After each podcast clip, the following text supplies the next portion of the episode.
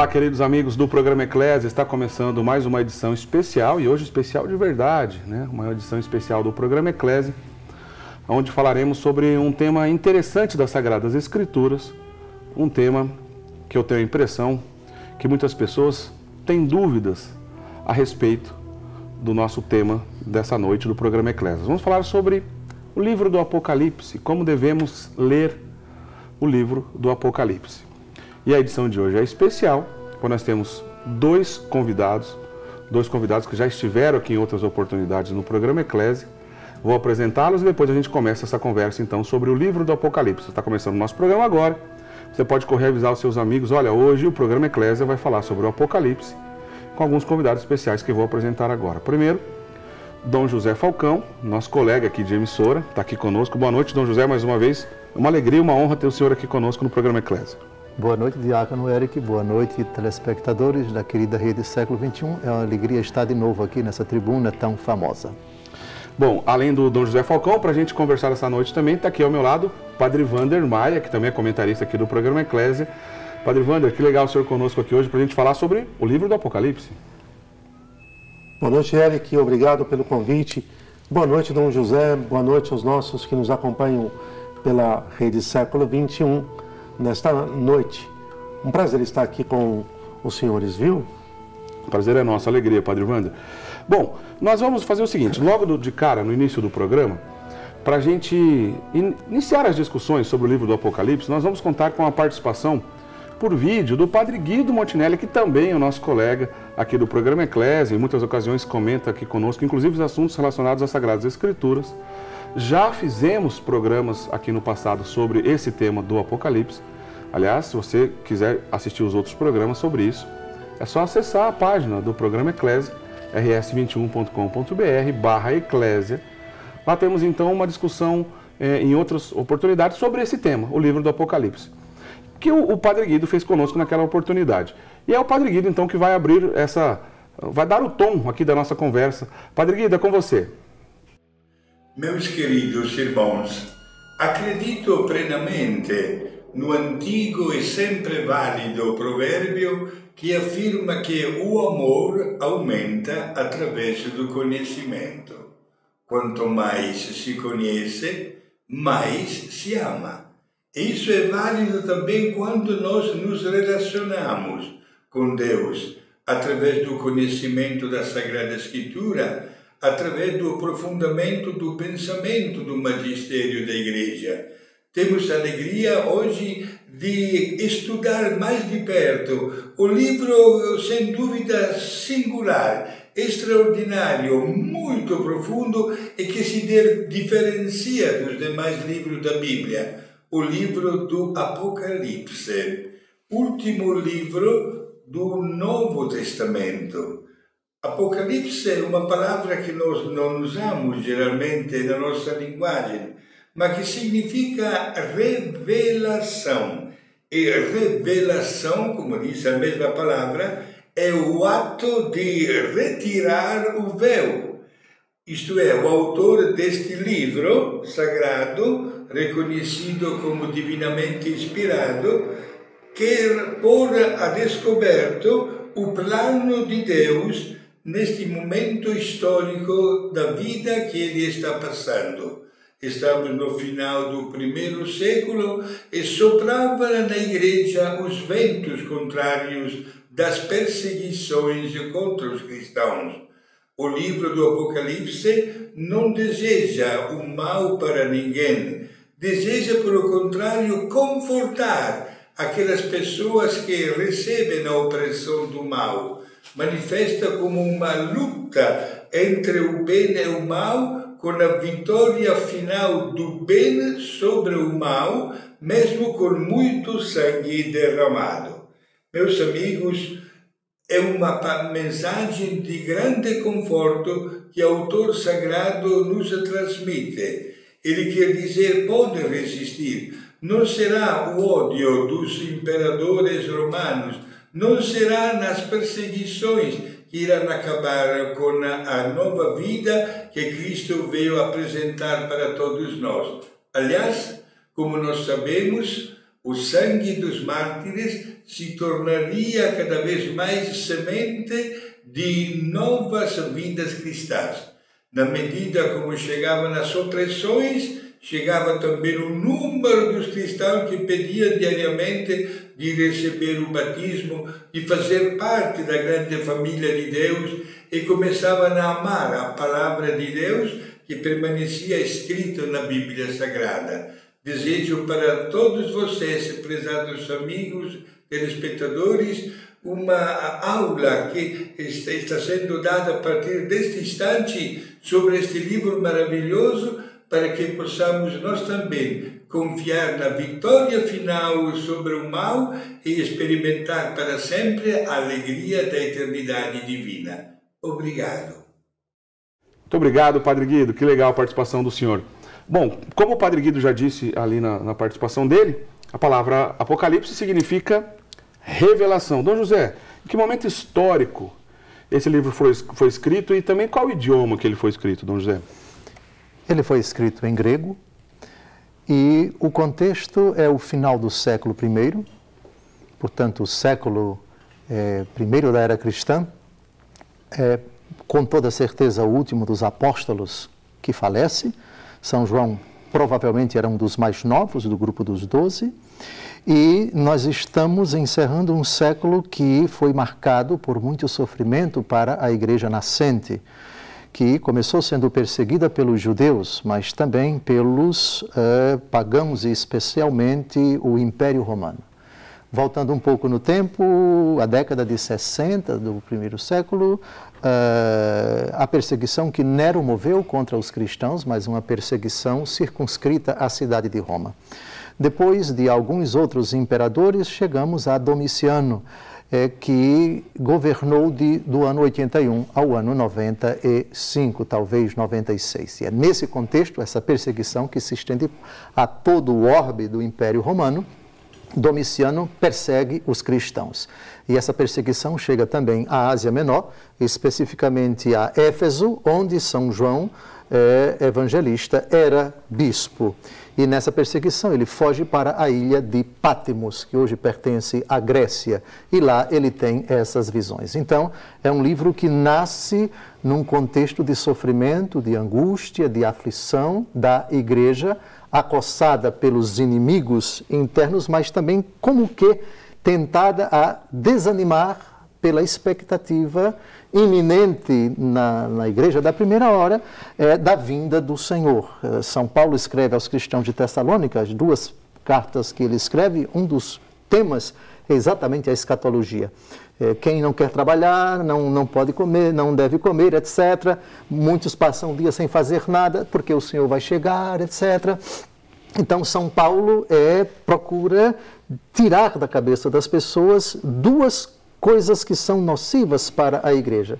A primeira, que já que o Senhor vem, mas ele não disse quando vem, o Senhor virá como um ladrão. Ele nunca disse nem o dia nem a hora, e Jesus foi muito claro com relação a isso. Mas alguns achavam que seria iminente a vinda dele, e alguns cruzavam os braços.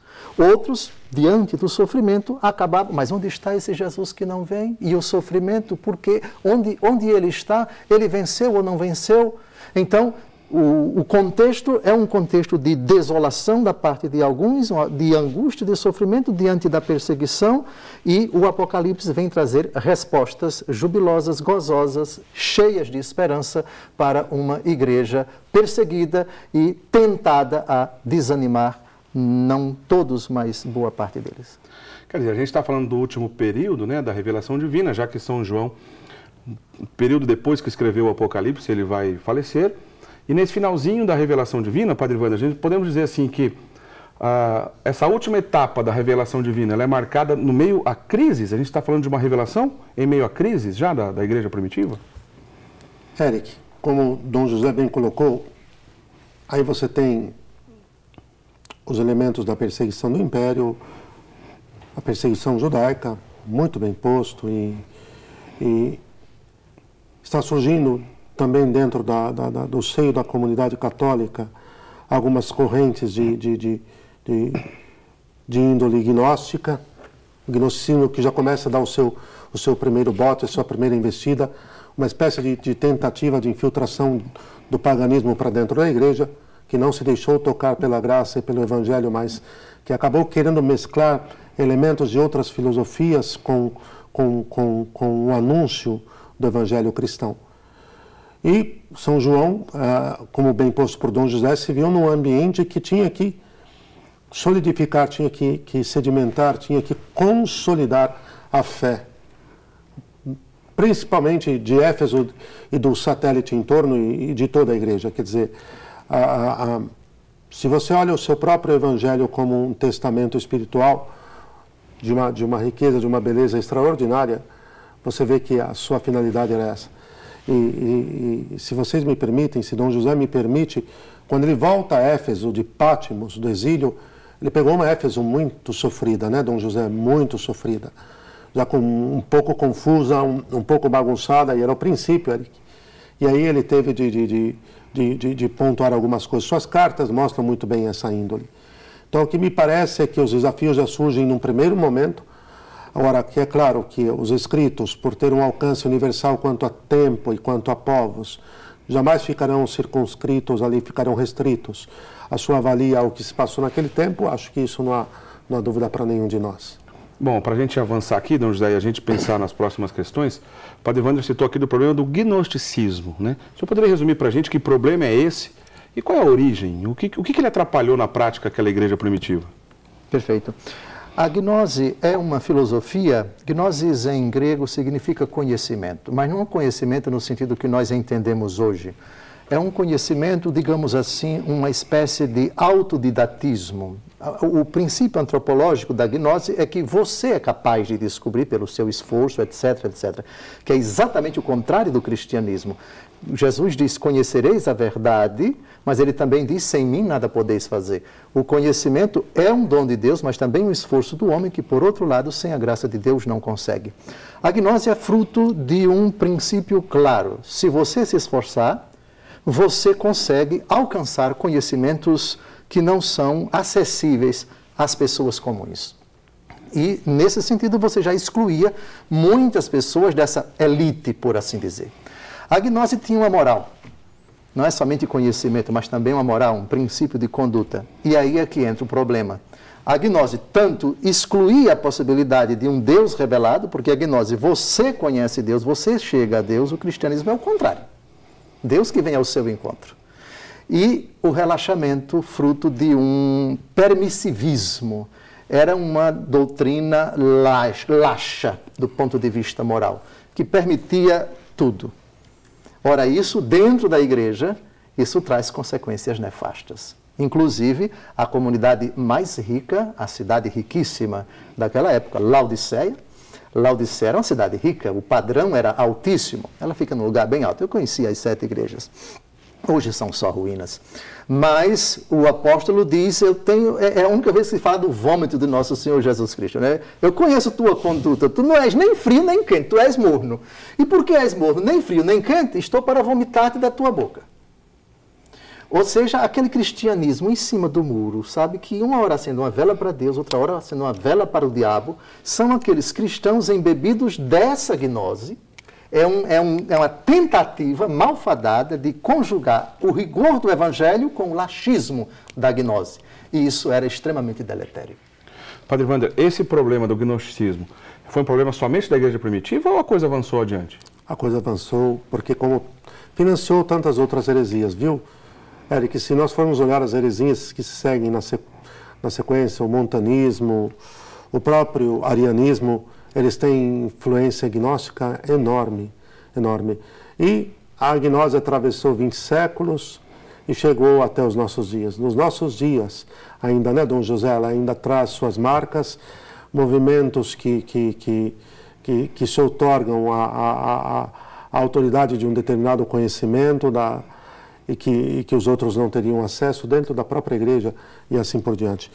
Eu acredito que houve picos. Houve picos, por exemplo, Vamos falar de situações concretas. Os cátaros eram gnósticos praticantes, os albigenses eram, eram gnósticos praticantes. A, a Inquisição ela enfrenta, né, Dom José, o gnosticismo enquanto um movimento que vai tentando corroer o tecido da igreja por dentro. E, e, e, colocado de forma tão bela por Dom José, tudo dado como dom de Deus e não como mero esforço humano, a Inquisição vai enfrentar isso. A própria revelação exposta no credo, quer dizer, quando eles perguntam, quando um sacerdote celebra a Santa Missa, e na hora do credo, né, Dom José, ele reza, creio em Deus Pai Todo-Poderoso, Criador do céu, e em Jesus Cristo, opa, para lá, o que está acontecendo? Por que, que ele não professou a terra como dom criado por Deus e entregue ao homem para, para que fosse um primeiro elemento de revelação sua, aquele Digitus Dei de Santo Tomás de Aquino? Então, nós tivemos, Eric, a, a, os albigenses, os cátaros, e em nossos dias outros movimentos que chegaram até nós com, com esta índole. Eu vou guardar algum nome, até porque desses novos movimentos, provavelmente algum caso ainda, mas todos imediatamente refutados pela igreja. E todo, todo, pelagi, todo neopelagianismo, não sei, Dom José poderia completar isso para nós, é sempre um, um, um reflexo, é sempre um eco dessa tentativa de autorredenção, né, Dom José? De, Sim, né? Pelágio defendia que a graça não é necessária para que o homem seja perfeito. O homem é capaz de Deus sem a necessidade da graça, porque ele nasceu bom. A premissa antropológica do pelagianismo é que o homem é bom. E, portanto, a graça ela pode até ajudar, mas ela não é um elemento determinante. Santo Agostinho vai ser o grande adversário de Pelágio e vai dizer, baseado, é não apenas sem mim nada podeis fazer, João capítulo 15, versículo 5, mas também 1 aos Coríntios capítulo 4, versículo 7, o que tens que não tenhas recebido. Então isso dá um soco no estômago de qualquer pretensão humana de achar que pode chegar ao conhecimento da verdade, que pode se salvar, que pode se auto-redimir sem a graça de Deus. É verdade. E qualquer postulado nos séculos seguintes, até nos tempos atuais e ainda nos séculos que virão, que tente colocar a graça como desnecessária e que o homem é bom, e toda palavrinha do tipo autoajuda, eu, eu já tenho um, um frenesi aqui dentro. Autoajuda, o que significa isso? Quem disse que você pode se autoajudar? Quem disse que sem a graça de Deus você pode alguma É verdade que a liberdade do homem é fundamental e mesmo a concessão da graça, o auxílio da graça, respeita a decisão do homem. Mas a graça que supõe a natureza aperfeiçoa-a e sem a graça a natureza é incapaz de fazer algo de bom, algo meritório. Na sequência, vou fazer a pergunta sobre uh, as intenções primordiais do livro do Apocalipse. Mas, Padre Ivandro, só para encerrar, é, é, filhote dessa discussão ainda da gnose, que deu pano para manga na igreja, quando a gente olha, por exemplo, influências, distorções relacionadas a olhar para o, o corpo, para a matéria e taxar isso de coisa ruim e apenas possibilidades de assuntos espirituais ter relação com coisas boas. É filhote ainda é, dessa discussão? excessivo espiritualismo desenraizado, que não impacte, né, Dom José, a história, que não faça o verbo criar suas raízes na história, quer dizer, que não coopere para que o mistério se revele no, no concreto. Todo Santo Afonso dizia uma coisa, Eric, desconfio das pessoas muito espirituais. é quase que impensável, né, Dom José? Pensar que isso foi dito por Santo Afonso. Ele disse isso porque era um enfrentamento já com os gnósticos. Com os gnósticos. Desconfio daqueles que desprezam a matéria daqueles que desprezam a criação. De qualquer maneira, Dom José fez uma recordação, eu tinha segurado um pouco, Eric, a modinha hoje da autoajuda, dos coaching e companhia que vem invadindo a passos largos dentro da própria igreja, e não só, mas vai se, se, se desprezou a vida concreta, ordinária, as coisas simples, e quer viver como um anjo, tem algum erro aí no ato de fé, né, Dom José? Tem alguma visão equivocada aí que deve estar possivelmente influenciada. Uma vez eu me lembro uma senhora que disse, padre, eu tomei uma decisão. Eu falei para ela, pois não, filha. Eu, eu entendi que para eu viver puramente eu não posso mais fazer, ter intimidade com meu esposo. Eu falei para ela, parou agora. Então, em nome de Deus, parou agora. Né? Porque isso não vem de Deus. A única coisa que você vai fazer é voltar para o seu lar e e pedir a Deus a graça de crescer na unidade com o seu esposo. Por quê? Porque ela via, por causa dessa índole, desta influência excessivamente, não espiritual, mas espiritualista, Eric, ela via a questão da, da intimidade com o esposo como algo sujo e impuro. É uma afluência. Tá certo. Só para ficar claro aqui, o senhor Né? quer completar alguma coisa em relação a isso? Então, é, é, chegamos até aqui para dar um exemplo de possíveis problemas iniciais que São João enfrentou, né? Quando escreveu ali o livro do Apocalipse. Dá para ter, dá para cravar uma data? Foi no ano 98, 99, chegou ao ano 100? É possível a gente pensar numa data? Eu estipularia, os, os exegetas e demais estudiosos da Bíblia não são unânimes com relação a isso. São unânimes em dizer que foi durante a perseguição movida por Domiciano. Tá. E Domiciano foi do ano 81 ao ano 95. Alguns livros apócrifos dizem que com a morte de Domiciano cessou a perseguição e aí o já idoso apóstolo João volta para Éfeso e é levado para celebrar a Santa Missa, é ajudado por alguns fiéis, enfim, portanto, ele morreu de morte natural, entre aspas. Então, não dá para dizer o ano exato e quantas visões ele teve para redigir o texto, mas com toda certeza foi o contexto da perseguição de Domiciano. Estamos no finalzinho do século I, eu chutaria até o ano 95. Certo. Bom, e nesse, nesse, nessa ideia ainda de olhar para essas fontes primitivas, a gente consegue ver o, a ideia principal, por que, que São João quis escrever o livro do Apocalipse? A gente consegue é, identificar o objetivo principal do, do livro, Dom José? Sim.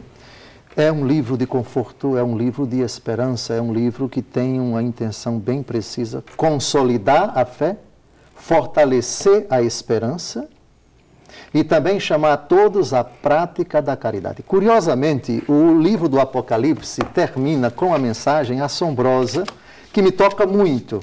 Alguns dizem que é um livro que assusta. Não é um livro que assusta, é um livro que convida os bons a serem melhor, a serem melhores e os maus a serem piores.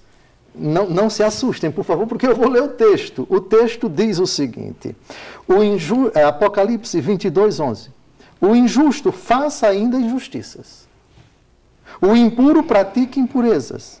Mas o justo faça justiça. E o santo santifique-se ainda mais. Depois que ele estabelece um quadro bem realista do drama que está acontecendo, e atenção, por favor, não se pode dizer à luz do, do livro do Apocalipse que é, ele narra apenas eventos que tiveram início com nosso Senhor Jesus Cristo e passaram por Domiciano e se referem também ao futuro. Não. O que é que é o, o, o cerne da questão, o ponto de partida, por assim dizer, da, do livro do Apocalipse é Apocalipse 12, 12. E leio para todos. Alegrai-vos, ó céus, e todos os que aí habitais, mas, ó terra e mar, cuidado porque o demônio desceu para vós cheio de grande ira, sabendo que pouco tempo lhe resta. Nesse mesmo capítulo se descreve a batalha de Miguel e seus anjos com o demônio e seus sequazes. E já não encontrou lugar no céu para eles. Eles foram, eles desceram. E o demônio partiu para a terra. Ora, esse embate entre aquilo de Gênesis capítulo 3, porém inimizade entre ti e a mulher, entre a tua descendência e a dela, tu lhe ferirás o calcanhar enquanto ela esmagará a tua cabeça. Ora, nós já temos isso no livro do Gênesis. As mesmas personagens, a mulher e a serpente de Gênesis 3, e a mulher vestida de sol, coroada de estrelas, com a lua debaixo dos pés, e o grande dragão, o, o dragão, que vai tentar engolir a criança e parte furioso para causar danos à descendência da mulher.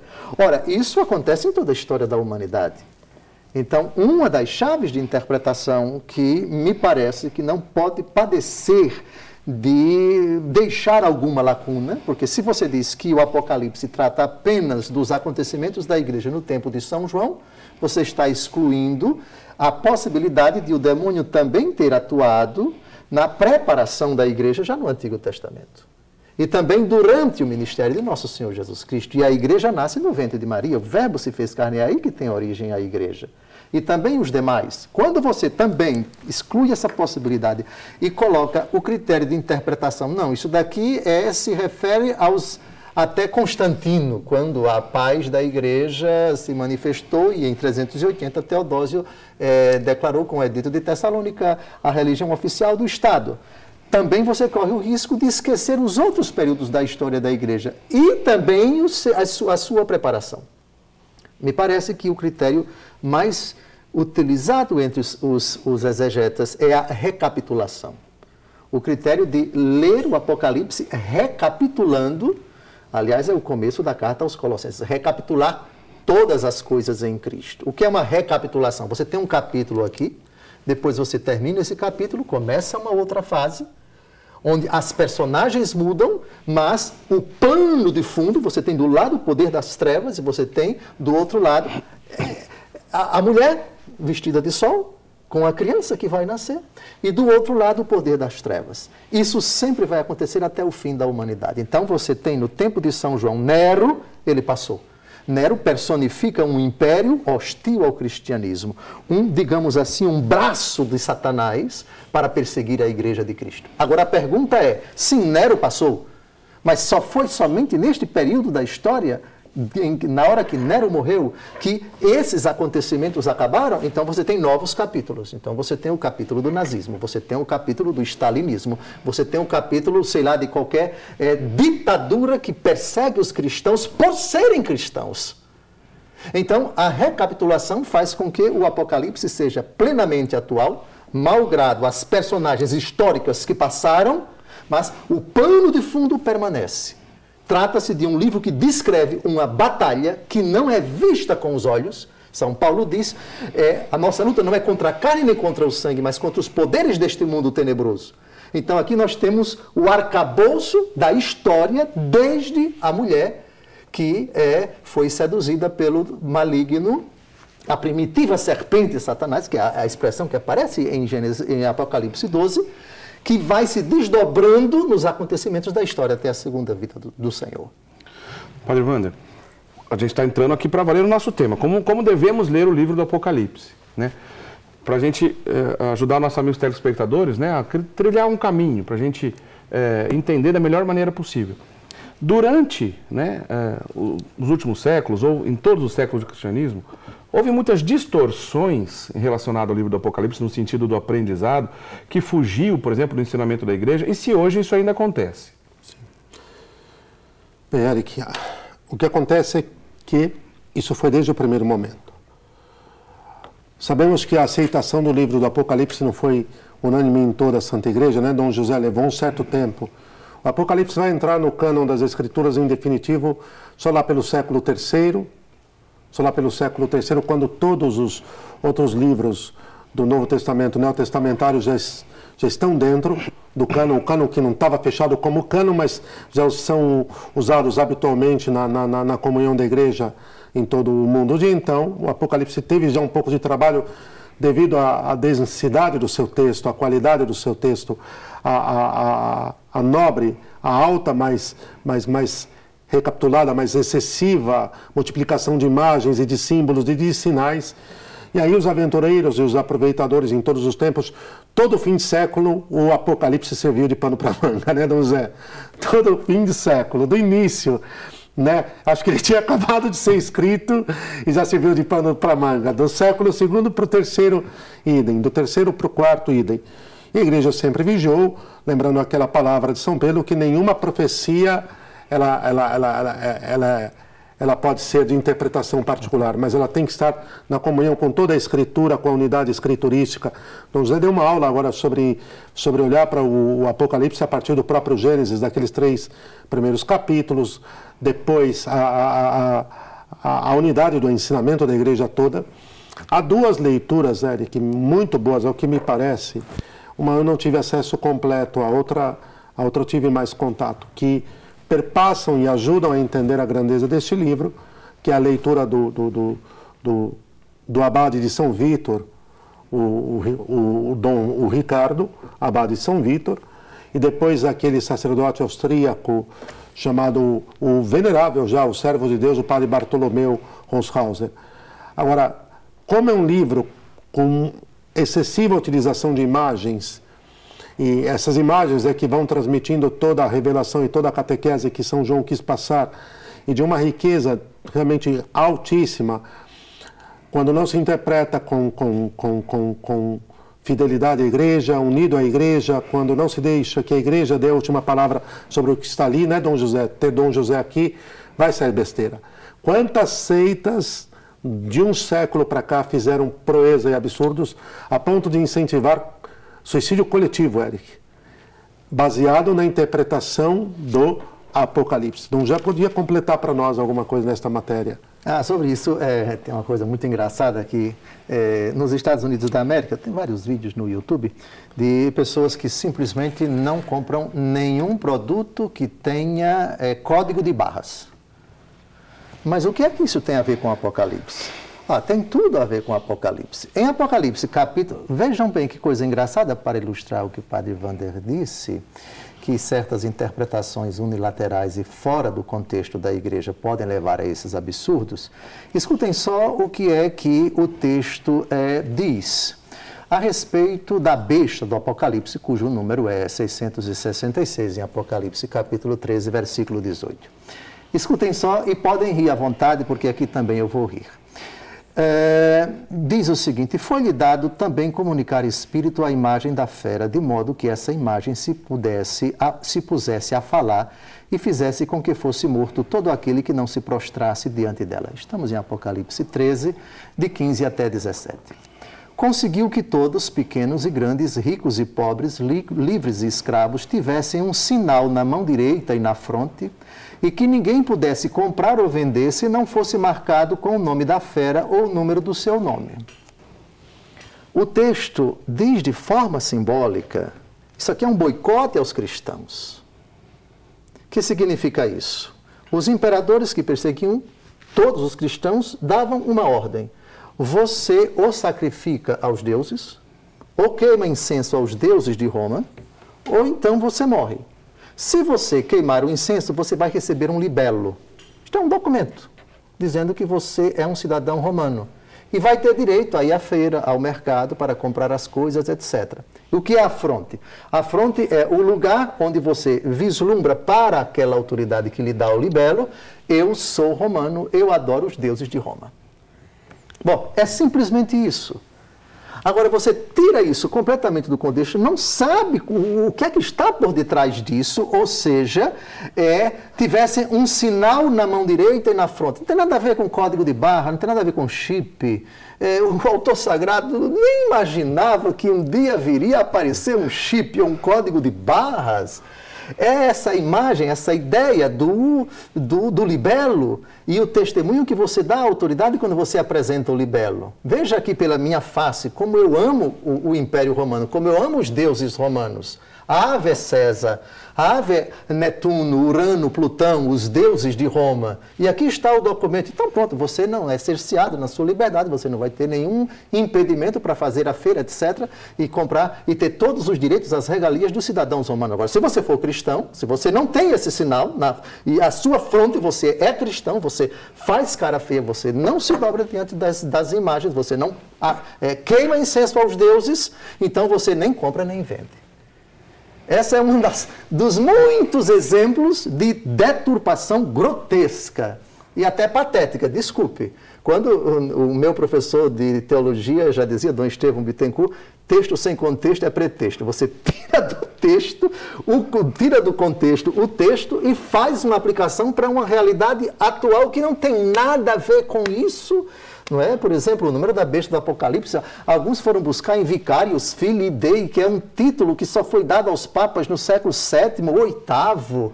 O que é que isso tem a ver? A besta do Apocalipse é Ner, César Nero, e na gematria romana, as consoantes da palavra Kaiser, Neron, se você somar, eu tenho aqui os valores da 666, não tem nada a ver com o Papa. Isso é distorção. Isso, isso é, eu acho, até, às vezes, até má vontade, é ignorância mesmo da Escritura. Temos essa problemática. Então, não fugir do texto, inseri-lo no contexto, procurar ver qual o significado da imagem, e muitas das explicações o próprio Apocalipse dá ele explica que aquilo dali é símbolo e não pode ser interpretado ao pé da letra.